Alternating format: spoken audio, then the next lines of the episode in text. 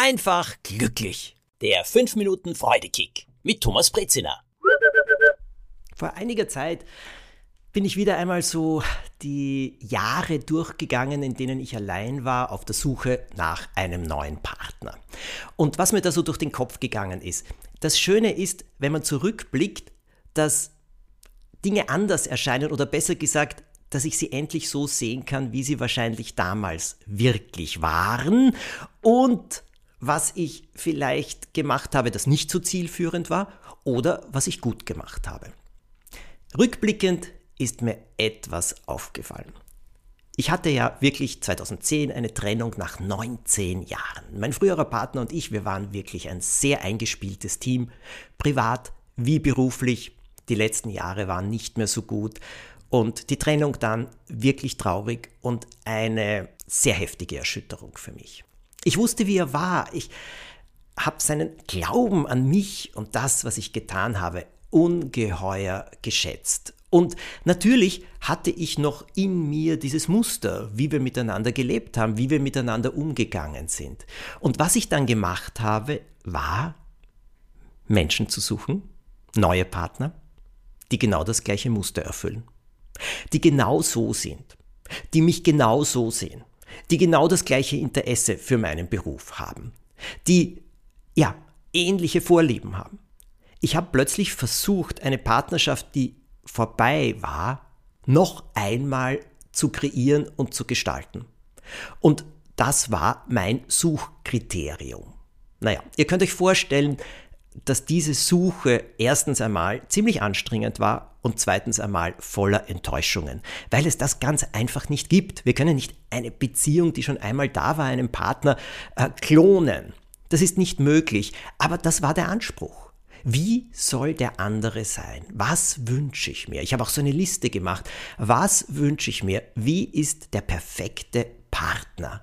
Äh, was muss der alles mitbringen? Äh, also Aussehen, ja, habe ich so ein bisschen dazu gegeben, ja, aber ich ja, vor allem auch, äh, ja, wie er so ist und was er, was er darstellt, aus welchem Beruf er kommen könnte, alles habe ich aufgelistet und danach habe ich meine Augen dann offen gehalten und gesucht und gesucht und gesucht und es war ein einziger Flop.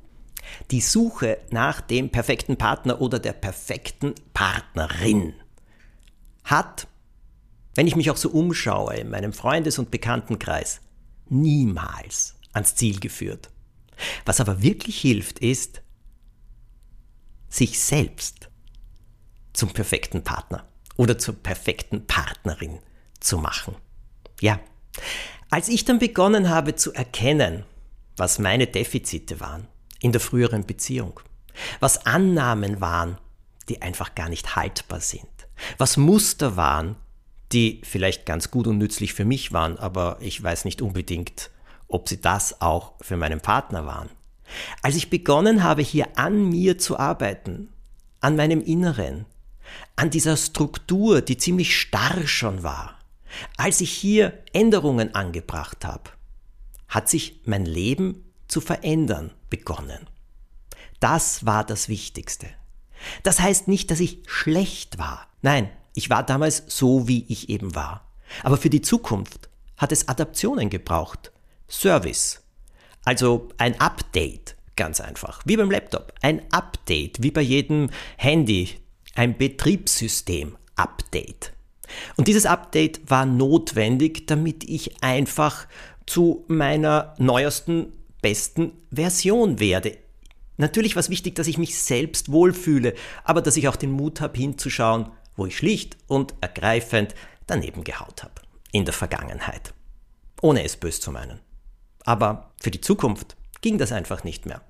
Es ging also darum, Bugs auszubessern, ja, wie im Betriebssystem, Fehler und Störungen zu beheben und das habe ich gemacht. Und dann habe ich noch eine Verbesserung vorgenommen, nämlich dass ich nicht mehr verlangt habe, dass ein neuer Partner mein Leben sozusagen lebt, mich rettet oder äh, eben da sein muss, weil ich sonst eine Leere spüre, sondern ich habe versucht, den Raum rund um mich optimal selbst zu füllen und eigenständig zu werden.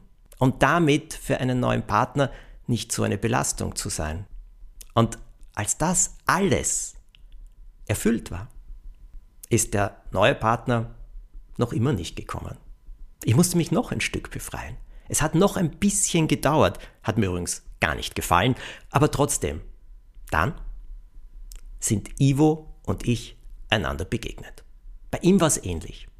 Und wir wissen heute beide, dass die Version von uns, die der andere jetzt bekommen hat, eine sehr gute ist. Die Arbeit daran, die geht weiter. Aber die perfekte Partnerschaft, die gibt es nicht. Aber die hochqualitative Partnerschaft kriegen wir dann, wenn wir hochqualitative Partner sind. Bis nächste Woche, nächsten Montag gibt's den nächsten Freudekick.